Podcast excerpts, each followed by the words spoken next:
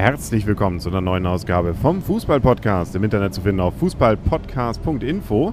Und wir haben immer noch Europameisterschaft. Wir haben den ersten Abend, wo nur um 22.45 Uhr, nee, um 20.45 Uhr Fußball gespielt wurde. Jetzt sagen können, um 22.45 Uhr abgepfiffen worden ist. So ungefähr zumindest, weil jeweils in beiden Spielen, die wir heute gesehen haben, beziehungsweise das eine ganz, das andere ja nur in Ausschnitten, vier Minuten nachgespielt wurde. Und neben mir ist immer noch, nicht nur für vier Minuten Nachspielzeit, sondern die gesamte EM hoffentlich noch, das reizende Blümchen. Genau, und ich bin der Henry und wir befinden uns gerade auf einer Heimfahrt. Und über die EM hinaus?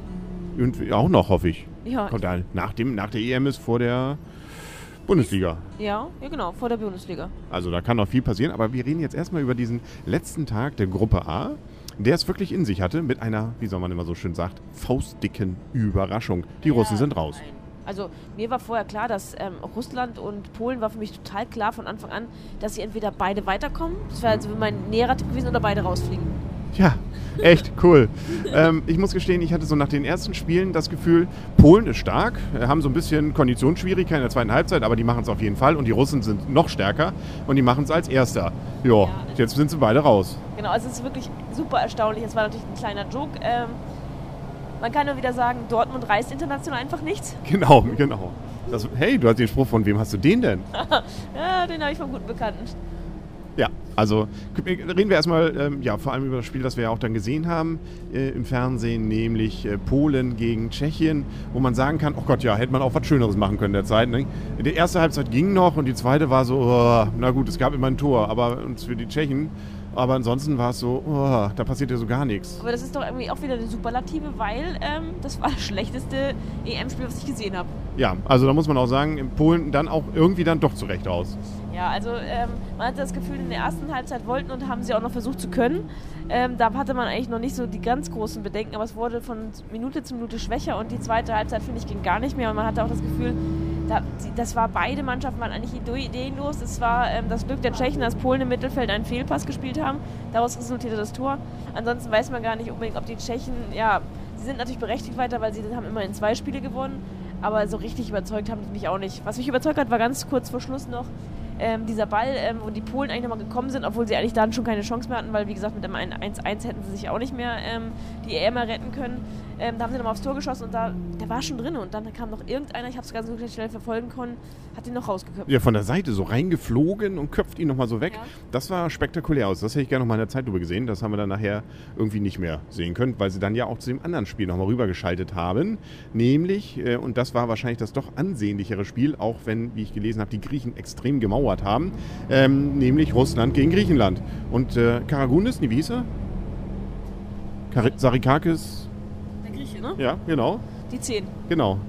der gesperrt ist für nächstes Spiel. Genau. Der, also, ja, also macht nämlich noch in der Nachspielzeit ähm, dann das äh, 1 zu 0 in Ja, der ja, ersten Halbzeit. Und äh, zwar da, wo, glaube ich, ähm, alle schon dachten, das war's. Und äh, ja, danach haben sich dann nur noch die Griechen hinten reingestellt. Und das war wohl nicht wirklich schön, aber eben effektiv. Insbesondere, weil die Russen durchaus noch schöne Chancen hatten, aber hat eben nichts genutzt. Erinnert irgendwie an Chelsea, ne? Ja, genau.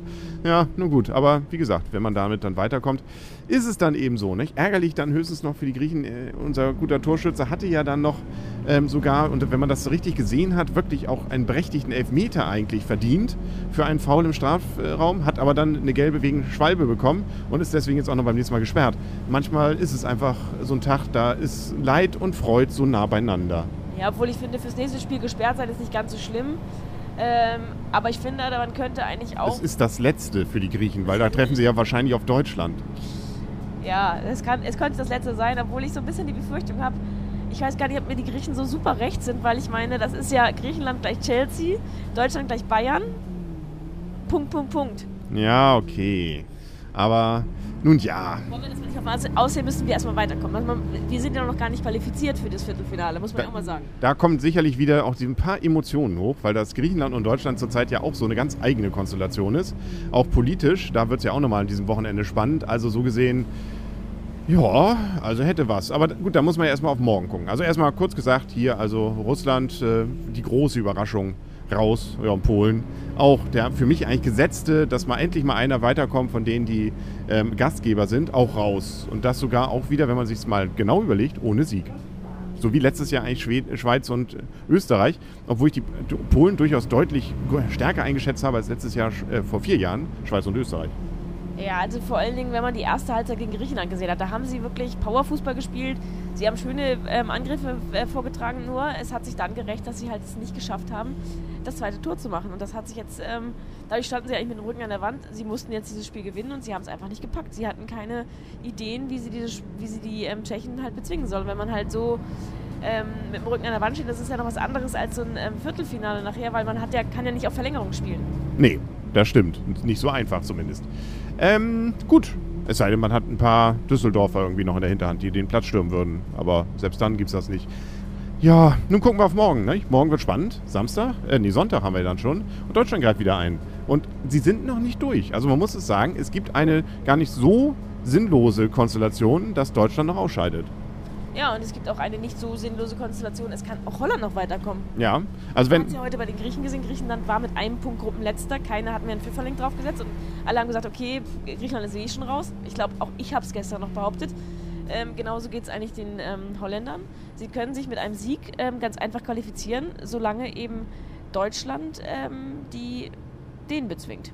Ja, was wir natürlich alle denken und hoffen, aber auch da hat man schon einiges erlebt im Fußball. Ne? Und wie gesagt, die Konstellation in der Gruppe A war ähnlich wie die, morgen, wie, wie die Konstellation morgen ist. Und es ist noch nichts, es, der Drops ist noch nicht gelutscht und ähm, es können sich noch alle vier Mannschaften qualifizieren. Alle vier Mannschaften können noch rausfliegen. Oh, ist das alles aufregend? Ich glaube, das, das, kann ich morgen gar nicht mit ansehen. Ja, man kann nur hoffen, dass ähm, die Deutschen, ähm, die Dänen doch gleich ähm, schnell das Tor machen, weil sie können, die Deutschen können sich einen Unentschieden erlauben. Das ist der Vorteil der deutschen mhm. Mannschaft. Ähm, wenn sie Unentschieden spielen, dann hätten sie schon ähm, sieben Punkte. Wenn Dänemark Unentschieden spielt, hätten sie schon vier Punkte. Aber da kommt ja auch so eine Fußballweisheit, wer auf Unentschieden spielt, verliert.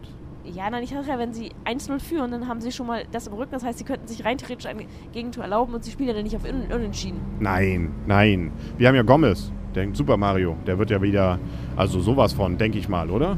Ja, auf jeden Fall. Also, ich meine, Mario Gomez war schon immer stark, hat nur vorher die Tore, Tore nicht gemacht und ähm, jetzt macht er sie und spielt vielleicht nicht mehr, ja. Man, er muss nur einfach äh, fünfmal den Ball berührt haben und beim sechsten Mal macht er ihn rein. Das haben wir ja beim letzten Spiel gegen die Holländer gelernt. Also, freuen wir uns drauf. Wir werden es auf jeden Fall dann berichten. Es wird wieder voll bei uns, habe ich gehört. Und ähm, wir schauen mal, ob sich denn. Was haben wir jetzt alles? Was müssen wir jetzt morgen machen, damit Deutschland gewinnt? Ich muss wieder mein nicht gewaschenes Portugal-Trikot anziehen. Ich muss, ähm, aber das wird morgen Abend nicht klappen, weil ähm, ein Gast heute abgesagt hat. Das heißt, ich kann mich nicht über ähm, Rezepte austauschen zu, zu, dem Zeitpunkt. Ah. Aber du kannst wieder auf gemeinsam mit jemandem auf Klo? Nee, aber ich könnte. Ach nee, dann kommt ja ein Gegentor. Ich könnte meiner Schwester aber nochmal ähm, die deutsche ähm, Mannschaft zeigen im, ähm, im, im Panini-Album. Ah ja, auch das bringt was. Genau, also ich meine, wenn meiner Schwester ähm, zu gucken bringt Glück.